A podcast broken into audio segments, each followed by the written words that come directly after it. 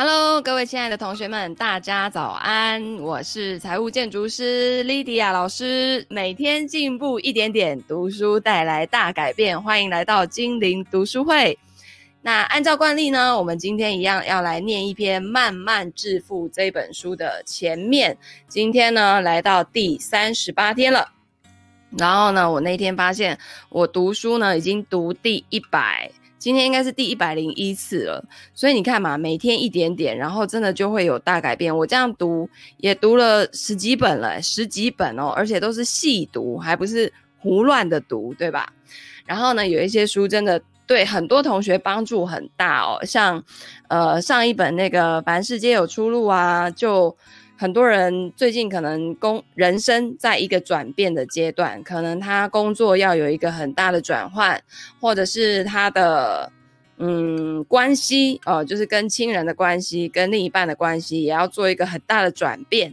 然后呢，在这样的这个道路上呢，可能人都会有一点不自信啊，或是对于未来的这这种比较焦虑、没有安全感。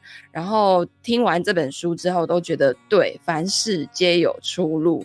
所以他们说那本书呢，给他们一个很大的信心哦，我觉得很棒。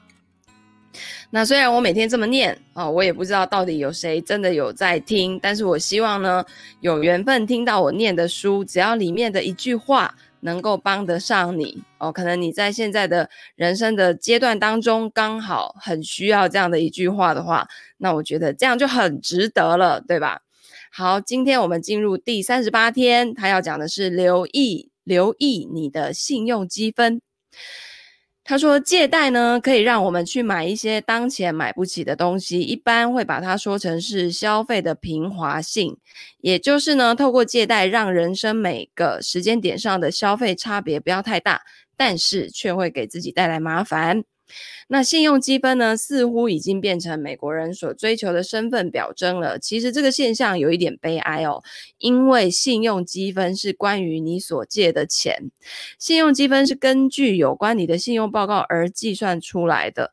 那在台湾呢，就很像是上那个联征，我们去跟银行不管办信贷、办房贷，他们都会去一个系统哦，叫做联合征信什么什么。信用什么中心之类的，然后上去那个机构去看你的信用分数，譬如说你有没有卡费迟交的啦，或者是有在用循环利息的啊，然后之前的那个开出去的支票有没有跳票过之类，类似这样子的。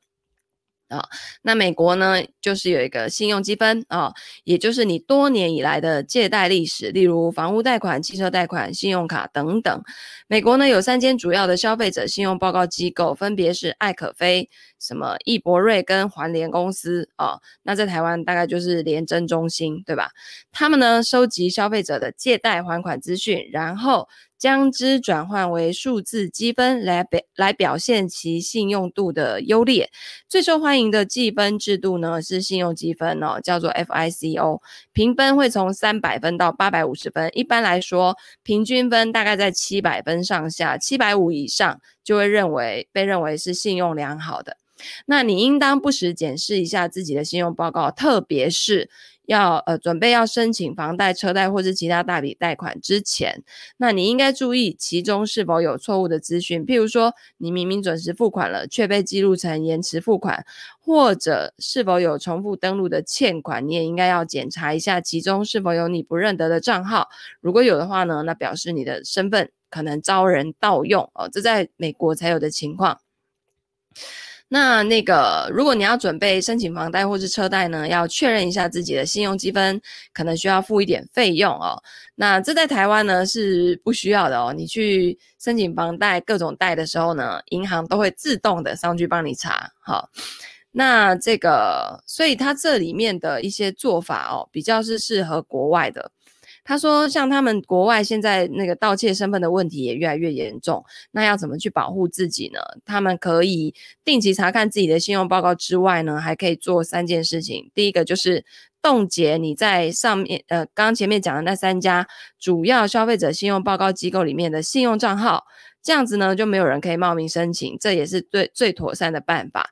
但是如果你定期需要办理新的贷款或者申请新信用卡，那就会很麻烦，因为每一次都要申请解冻啊。那台湾没有这个东西。好，那所以呢后面。呃，我就不念了哦。总之呢，我觉得这一篇呢，如果说是呃适用在台湾的话，我觉得你就是要去留意，不要信用卡迟缴，然后房贷也是按时缴，然后像有的时候我们缴款日如果是刚好遇到假日，它会隔一天才算嘛，所以你就是在隔一天的那个呃，就是银行，我通常都是习惯在银行下班之前就赶快把钱缴掉。OK，好的，所以呢，这个在国外或是在国内哦，反正金融体系就是由信任两个字所组成的。你想一想嘛，为什么一张纸在台湾，一张纸，然后上面印四颗小孩的头啊，就是一张一千块，然后就可以买东西？它是基于信任的体系，啊，所以如如果说信任的体制、信用这些分数都没有了的话，那金融体系就直接崩坏了。对吗？OK，好的，所以我们接下来呢要进入这个不可撼动的财务自由。今天呢，我们要继续的来揭露这个叫做隐藏的费用跟欺骗性的宣传。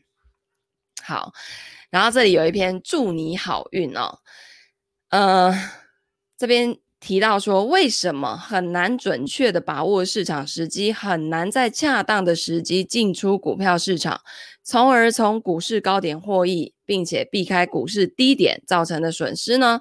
很多人错误的认为，只要把握住了略高于百分之五十的恰当时机，就能够得到回报。但是，诺贝尔经济学奖得主威廉·夏普进行的一项全面研究表明，所谓成功把握市场时机的投资者，必须能够准确的把握百分之六十九到九十一的时机，才可以成功。这个几乎是不可能达到的。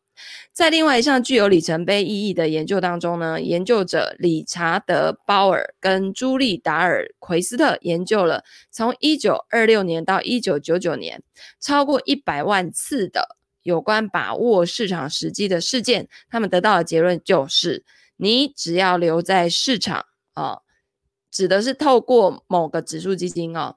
就能够胜过百分之八十以上的有关把握市场时机的策略，也就是择时进出市场这件事情，在现在这个 时代已经不管用了。你想嘛，多少人觉得这一次的美国大选会，呃，会让股市很混乱、很波动，对不对？结果他们的总统人选都还没有确定，然后股市已经涨成那样子了。昨天小道琼指数十二月的还触碰到三万点呢、三万点这个数字在几年前我当营业员的时候，那是 unbelievable 的。所以你到底要怎么预测什么高点低点，然后整个撤出市场在那边等？这本书讲得非常清楚了。那一天第二章他所讲到的第七个股市的事实，就是最大的危险就是退出市场啊、呃，也就是说。威吓你财务安全的最大因素不是不不是股市崩溃耶，而是退出市场诶。然后呢，那个约翰伯格他直接就说：“你不要在那边盲目的动来动去，你只要站在那边就好了。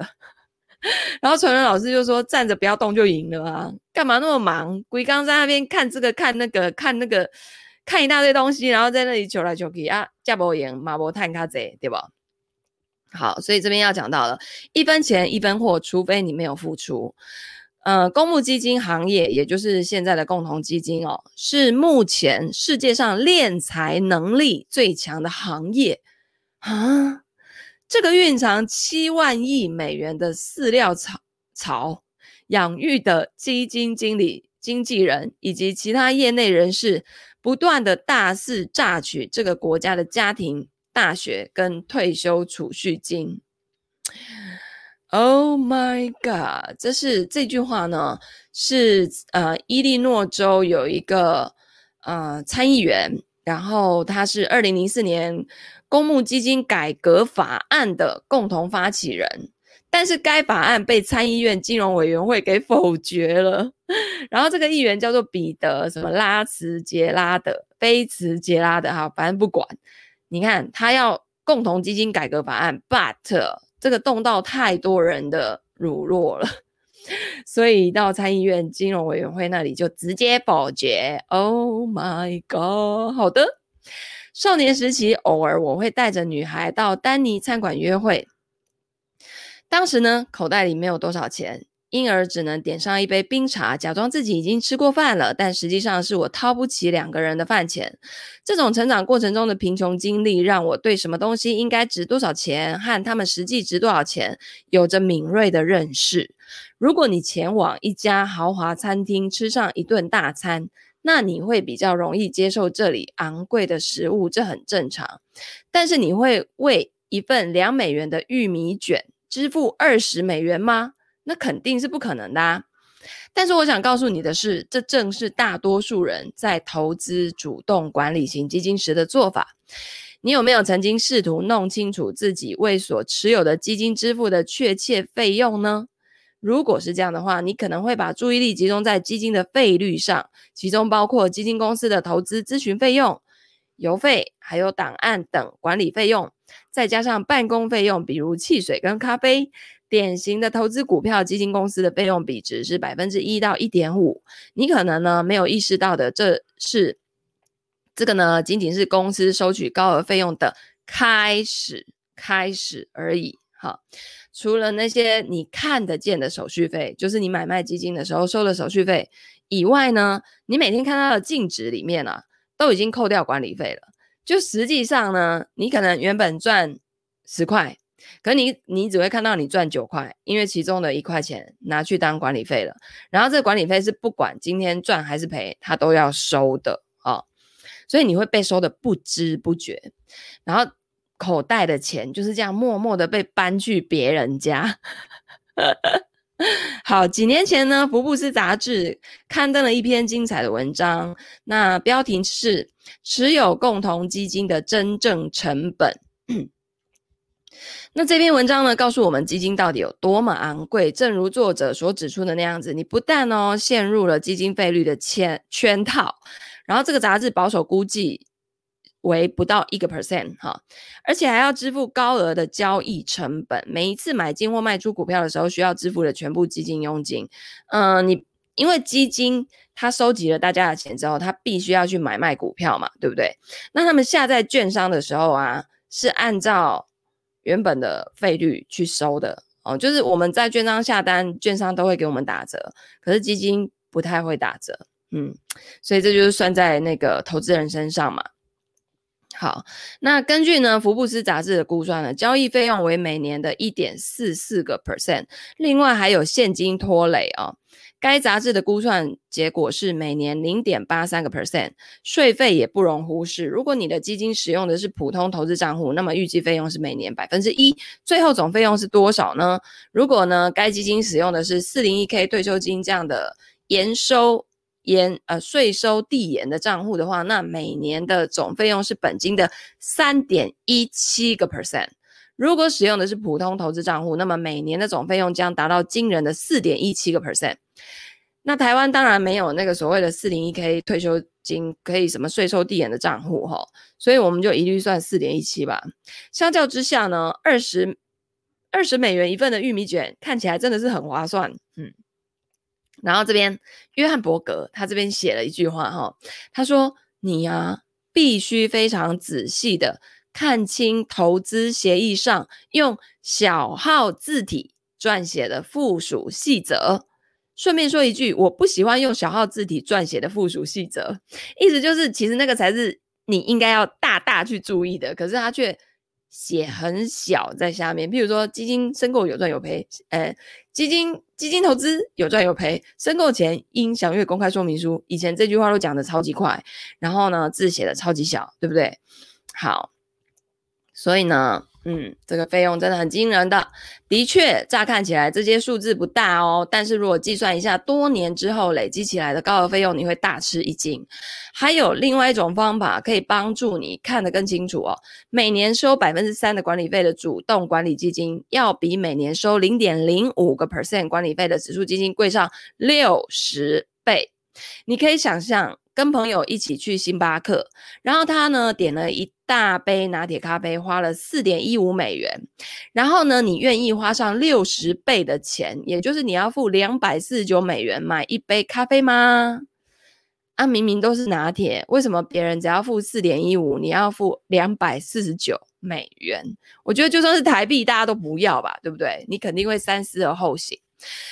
那作者就说。你可能呢会觉得我说的太极端了。既然如此，我们再思考一下啊、两个邻居乔跟呃戴维的例子，这两个都三十五岁，然后每个人都有十万美元的积蓄，并且呢决定用来投资。那在接下来的三十年，他们都得到了幸运女神的垂顾哦，每个人每年都获得的百分之八的年平均收益率。那乔投资的是指数基金，每年的费用是零点五。个 percent，那戴维呢持有的是主动管理型的基金，每年的费用是二哦，两个 percent。然后作者还写说，这边我已经很慷慨了哦。假设主动管理基金的这个绩效跟指数基金的绩效相当，哈、也就是他们的变异数都只就只有费用，其他不管年龄、本金，然后报酬率都是一样的，但就只差在那个费用。然后他这边有一个最终的结果，到六十五岁的时候，乔的储备金从十万啊、哦，本来本金十万嘛，涨到了大概八十六万五美元。那戴维的十万美元只涨到了五十四万八美元。诶，收益率相同，但是支付的费用不同，结果。乔呢多赚了百分之五十八的收益，退休金多了三十一万七千美元。你无形当中就是送了这么多钱给那些共同基金的公司，好，那这还要确保他们两个的收那个绩效是一样的哦，哦啊，但事实证明什么？巴菲特打赌的那个十年之约，他不是已经就已经事实摆在眼前了吗？就一大堆避险基金都都拼不过那个啊。拼不过那个指数型基金啊，对不对？都投十年一样的起点嘛。啊，我跟你讲，我之前去某一个单位演讲的时候，反正他就是某一个福伦社，然后我就讲关于这个指数指数基金的绩效跟一般共同基金的这些问题，还有费用这些问题。然后我不知道在场是不是有一个人，他刚好是在投信公司，我还记得那应该是二零一一六还一七年了吧。他就直接说，未来再继续投资指数基金的人会死得难看。好的原因就是什么？现在大盘已经涨成这样啦。好，然后如果崩下来的话，因为那个指数基金它是跟大盘联动的嘛，所以崩下来的话呢，指数基金也会死得难看。好，然后反而是主动式的这这这些会选股的人，他会避开。反正呢，我当时觉得好尴尬哦，怎么还会有这种清朝年代的人出现在这里呢？我觉得现在哈、哦，很多世界上的一些矛盾啊，跟冲突，不管是文化，不管是呃投资，或者是生活各个方方面面哦，我觉得都是因为新旧时世代在交替所产生的这种矛盾跟冲突哦，就是新新的一代的思想。跟旧的一代的那个思维已经完全不是一回事了。然后我当时就觉得，啊，天哪！现在真的还有人？我觉得可能是因为他自己在业内吧，所以不愿意看清楚事实的真相哈。但是你看，人家这本书在二零一四还一五年就出了嘛，就已经讲了哦。所以我觉得他们自己也知道啦，只是死鸭子嘴硬，不愿意承认吧。好，他说呢，如果这两个人退休之后呢，每年提取六万美元，哈，来维持自己的生活，哦，就是他们三十年后都累颗累积了一颗雪球了，然后每年就扣六六万，扣六万这样出来用。那戴维呢，在七十九岁的时候就用光了全部的资金，但乔的生活则完全不一样哦，他可以每年提八万。比戴维多百分之三十三，并且他的钱还可以一直用到他八十八岁的时候。希望乔能让戴维免费住在他的地下室里面。所以你现在明白为什么需要特别注意自己被收的费用了吧？哈，这个关键因素呢，可能会造成造成贫穷跟舒适、痛苦跟快乐之间巨大的差别。而且重点来了，有一个五星级的陷阱，就是你多花钱也就算了，你还要为那个很烂的绩效多花冤枉钱，那真的是很好笑的一件事情。他说：“我这里啊，有一个你可能没有、从来没有想过要问的问题，就是人们为什么要找一个？”跟你收高额的费用，并且为你提供不太令人满意的收益的主动管理型基金经理呢？实际上呢，金融服务行业充斥着这样的人员哦。如果说有某一种东西供应充足的话，那就是主动管理型基金经理了。他们会为糟糕的绩效向你收取高额的费用。这听起来呢，很 unbelievable。难以置信，因为主动管理基金啊，它不但在向客户收取高额费用，而且呢，它长期的绩效还相当糟糕。这就像什么双重侮辱一样啊！你可以想象一下，你刚呢已经在星巴克哦花了两百四十九美元买了一杯拿铁，喝了一口之后，发现里面的牛奶还酸掉了。就是你不但花了高额的钱买了一杯品质爆炸烂的咖啡。好，所以呢，我见过的有关共同基金绩效最令人惊讶的研究之一，是由一位名叫罗伯特·阿诺特的行业专家所做的。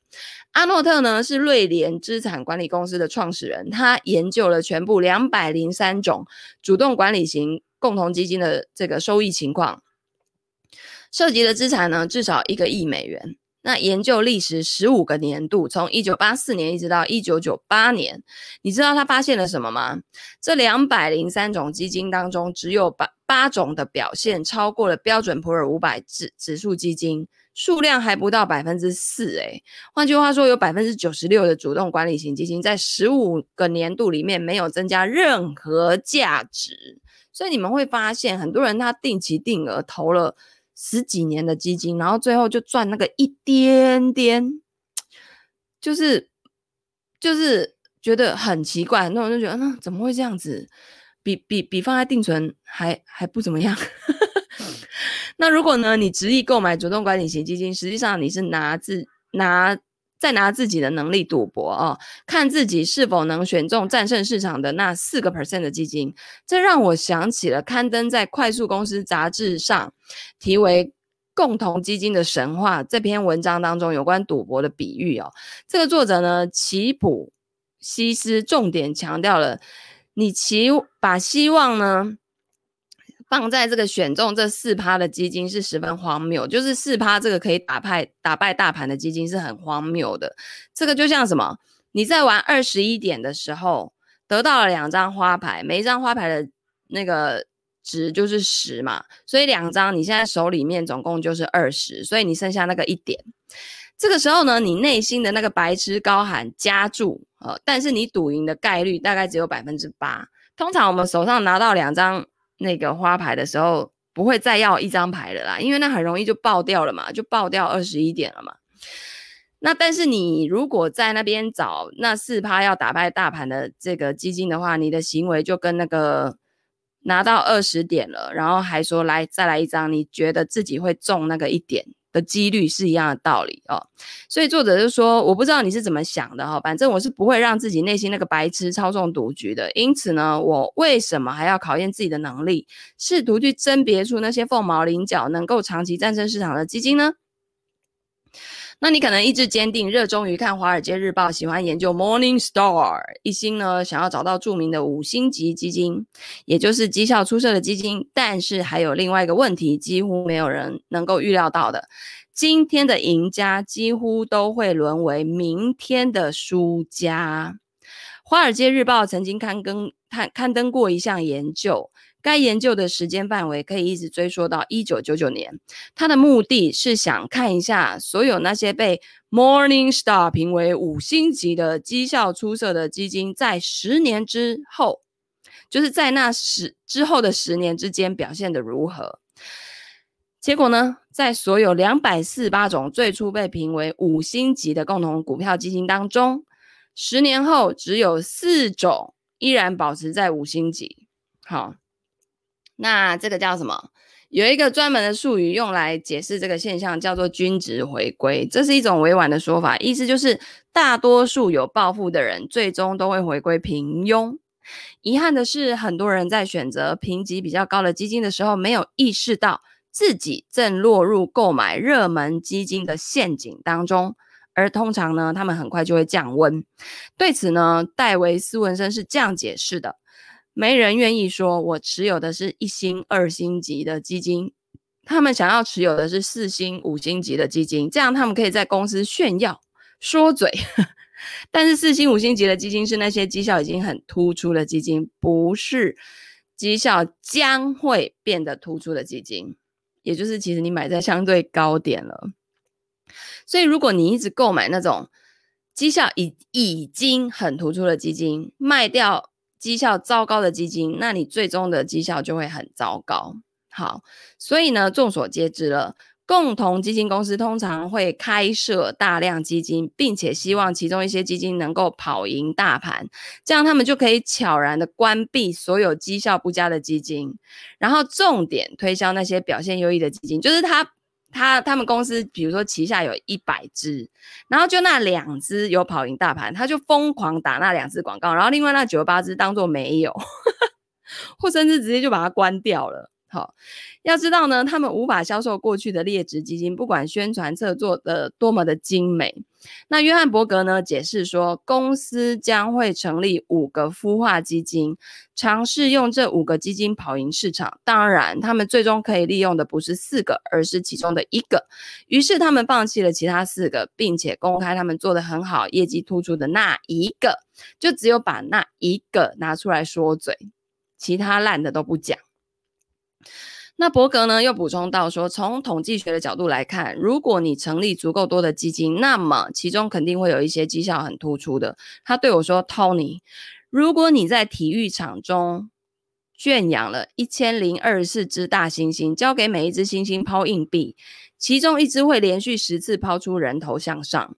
大多数人称作这个为运气，但是如果在基金行业发生类似的情况呢，我们称这个人叫天才。”好，所以意思就是大家都就被那个 盲点所遮蔽了哈。那所有这一切是否意味着在很长一段时间内击败市场的都是不可能的呢？事实上不是这样的哦。想要战胜市场相当困难，但是总有一些怪才能够在几十年的时间里面跑赢市场大盘一英里远的距离。那这些超级巨星就像是华伦巴菲特啊、瑞达利欧啊、卡尔伊坎跟保罗都易琼斯这样的人物，他们呢不但聪明绝顶，而且性格健全，能让自己保持镇定跟理性。即使呢，在市场出现崩溃，大多数人开始丧失理智的时候呢，他们也是如此。这些人之所以成功，是因为他们做出的每一个投资决定都是根据自己对概率的深刻理解，而不是基于感情啊、愿望啊、运气啊等等。但这些怪才当中的大多数人呢，都经营着规模庞大、不对新投资者开放的对冲基金，例如 Ray Dalio 过去。还还有接受新投资者的资金哦，条件是他们的资本净值至少要五十亿美元，并且呢，委托给他的资本至少是一亿美元。就是你要来当我的客户，我还要审核你耶，你资产净值要有五十亿美元，你立加过来好。但是到现在呢，他已经不再接受任何新的投资者了，无论你家里面床底下 摆了多少亿美元。那是你家的事情，他不收就是不收。那在被我问及长期战胜市场有多困难的时候呢，这个大利欧没有任何的回避，他跟我说：“你根本就无法战胜市场啊！市场竞争远比奥运会夺冠困难得多，因为太多人想要胜出，而且一旦胜出，报酬也要大得多。那同。”跟这个奥运会赛场的竞争一样，在市场竞争当中呢，成功者的比例很低。但是跟奥运会夺冠不同的是，大多数人认为他们能够战胜市场。那在企图战胜市场之前，你一定要认识到自己取胜的机会极其的渺茫。然后呢，问一下自己是否愿意花费时间进行训练，准备成为为数不多的胜利者之一。那当一位呃，曾经真正战胜市场数十年的投资天才给你的忠告是：不要煞费苦心的尝试战胜市场，应当要坚持投资指数基金的时候，那你就不得不重视可能会出现的风险了，对吧？不要在那边，连这些专业的人都说不要，就就无法战胜啊！那你是要你你，他们都已经这么顶尖了，对不对？那华伦巴菲特呢，曾经战胜过市场，并且取得了巨额的利润。但是呢，他也建议普通投资者投资指数基金，以避免缴纳高额的费用。他认为，几乎所有主动管理型基金在长时间内的业绩呃绩效。都比不上指数基金。为了证明自己的观点，在零八年呢，跟纽约的门徒投资合伙公司对赌一百万美元，然后去赌他们公司挑的五只顶尖的对冲基金，在十年内不能跑赢标准普尔五百指数。结果怎样呢？八年之后呢，财富杂志报道说，这些对冲基金只上涨了二十一点八七，而标准普尔五百指数基金涨了六十五点六七。比赛还没结束，但就目前来看，哦。当然，现在已经结束了哈，最终的结局就是标准普尔五百指数是赢的，好，所以呢，那一百万美元就是捐出去了啊。那总之呢，这个这些主动管理型基金呢，看起来就像是两人三角赛跑中的选手，试图追上世界上跑得最快的人。好，与此同时呢，巴菲特宣布自己已经留下了遗嘱喽，在他去世之后，托管给妻子的资金必须投资于低费用的指数基金。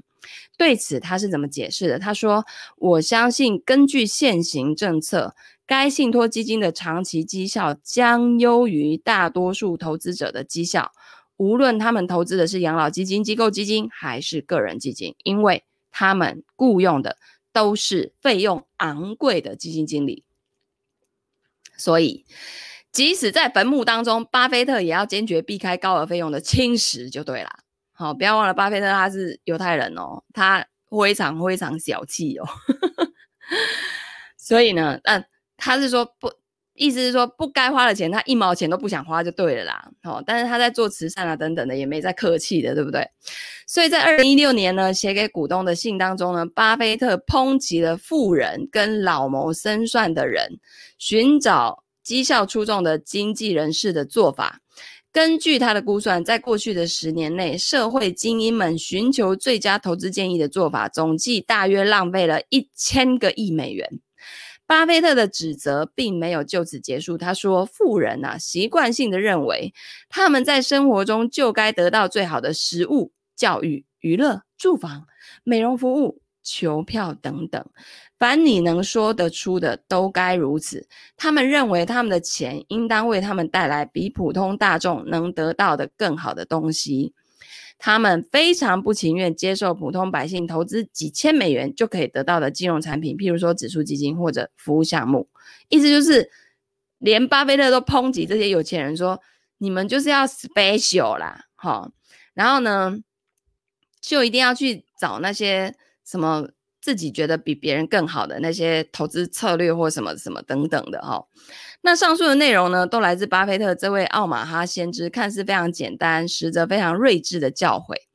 你还记不记得之前我曾经跟你说，知识只不过是潜在的力量呢？只有当你掌握并且利用自己的知识的时候，你才能具有真正的力量。在这一章里面呢，你了解了费用对自己投资未来的巨大影响。但是掌握了这些知识之后，你会如何行动呢？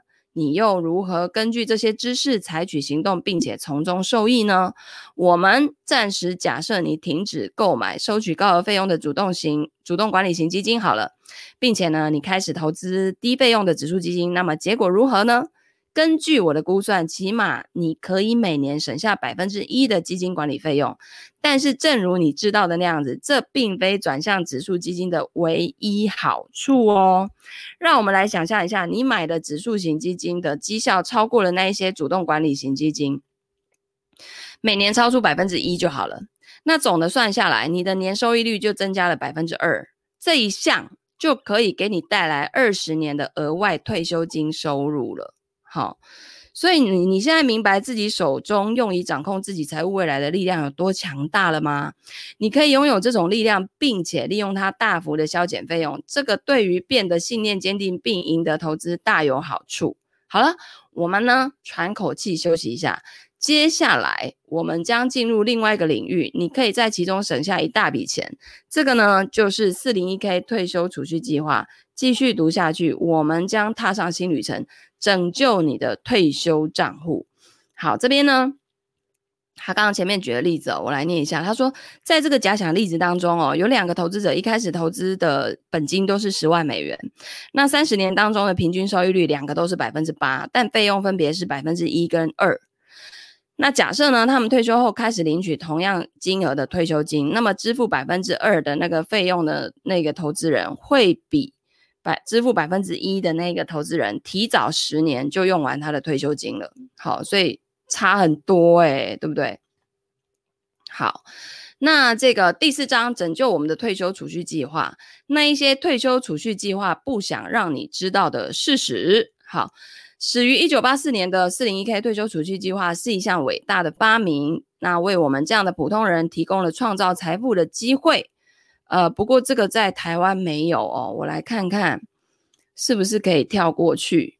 嗯，一样，这里面在讲这个费用的问题哦。好，我来看看退休储蓄计划。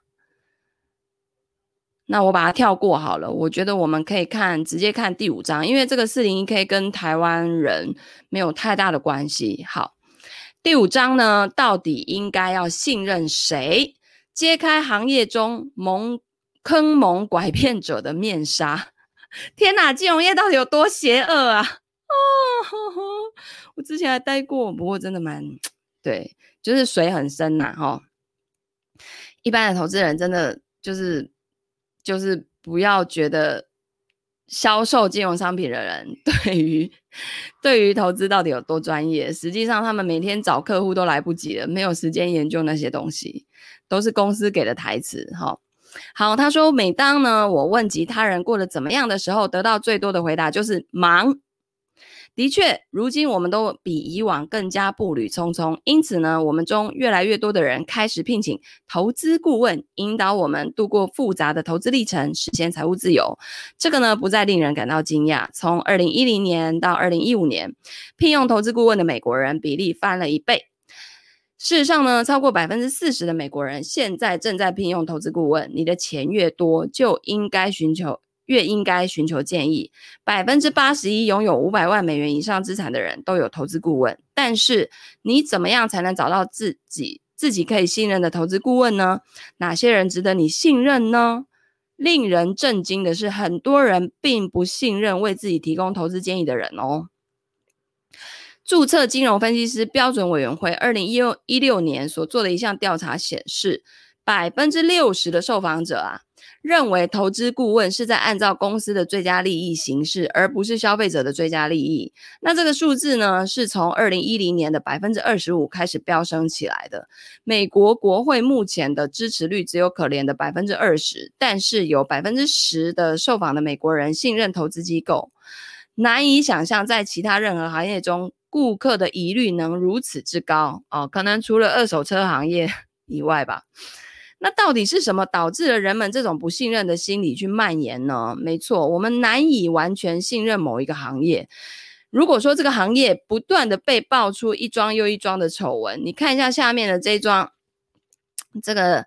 耻辱柱的黑名单哦，你会发现全球最大的十家金融公司在二零零九到一二零一五年这短短的七个年度里面，不得不支付一千七百九十五亿美元的法律和解费。其中，美国银行、摩根大通银行、花旗银行、富国银行这四家最大的银行，为八十八起案件支付的和解费用总额高达一千四百五十八点四亿。美元，好，就是这些银行到底干了什么事情，要付这么多的和解金？好，这些法律和解背后的一些故事呢，着实令人大跌眼镜，难以置信。下面呢是过去几个月内四则新闻的内容。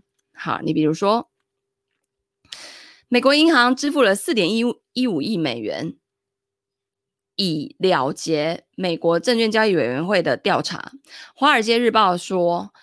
该银行下属的美林证券经纪公司滥用客户的现金跟跟证券为自己创造利润。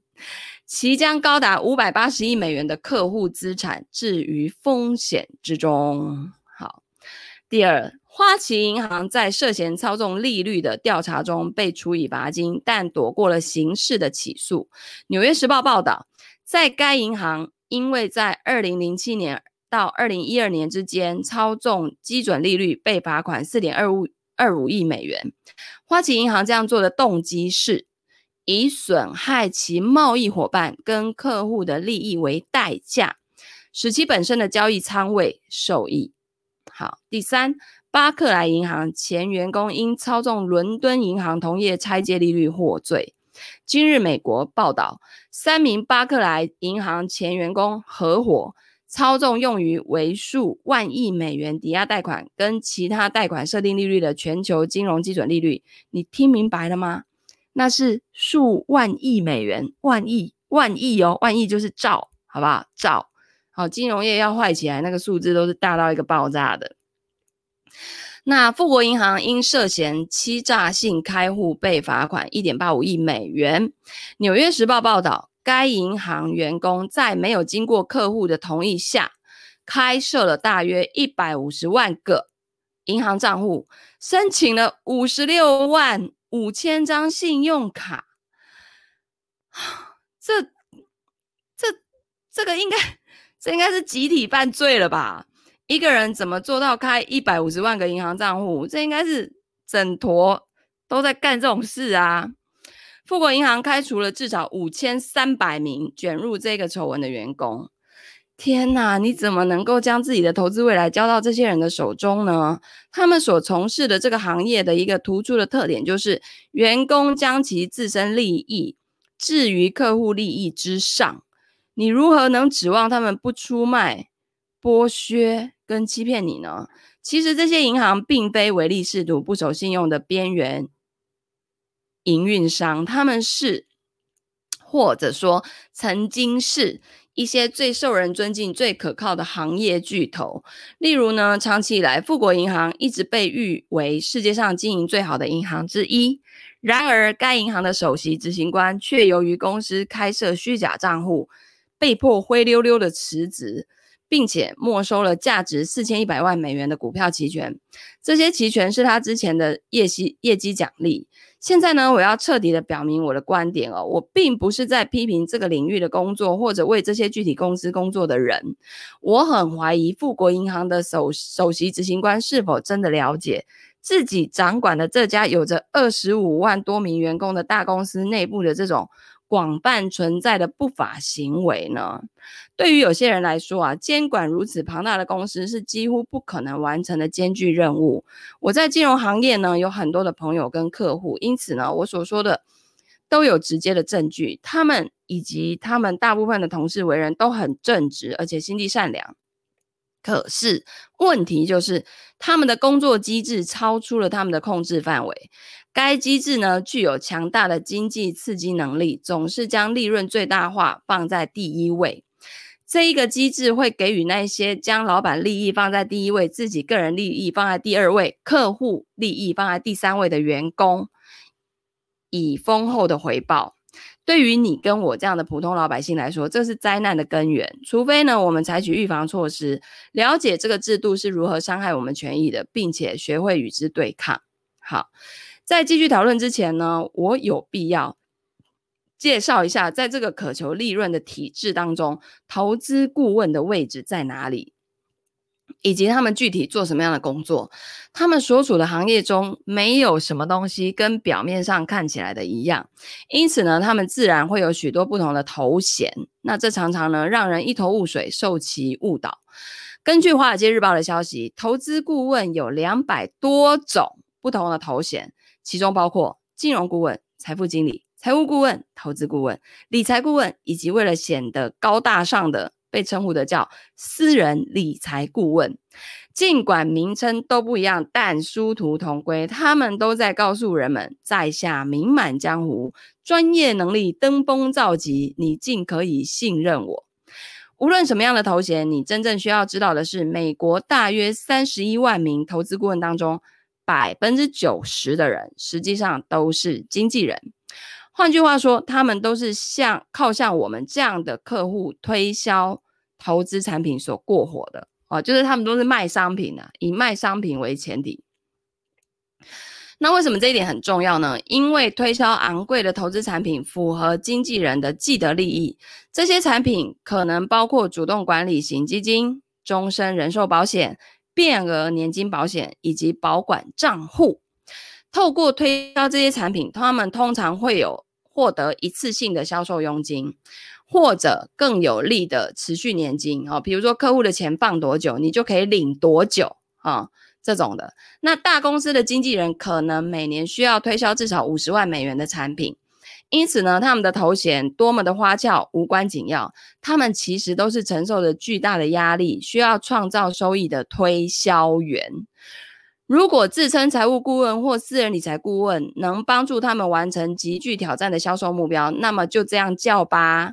如果自称巫师啊、小仙子或者是小精灵更有帮助，那也没什么不可以，只要我可以把东西卖出去。就对了，那这个是否意味着他们不诚实呢？并不是哈。不过这个的确表明他们是为公司工作的。记住哦，公司总是最后的赢家。有可能你的经纪人为人真诚，也很正直，但是他所推销的商品是公司要求他推销的。你要谨记，不管他推销什么产品，第一个受益的一定是公司。那有一些比较经验老道的客户都知道，这个是标准操作程序哈。有一项调查发现，百分之四十二的富有客户认为，他们的投资顾问更在意的是推销商品，而不是帮他们赚钱。是的，事实就是如此。每天被逼业绩都逼不完了，还要帮你想到哪里去？你马来帮帮忙，对不对？我巴不得你所有的钱都来买我的东西。谁管你后面会不会赚啊？那我自己这个月的业绩先搞定再说吧，对不对？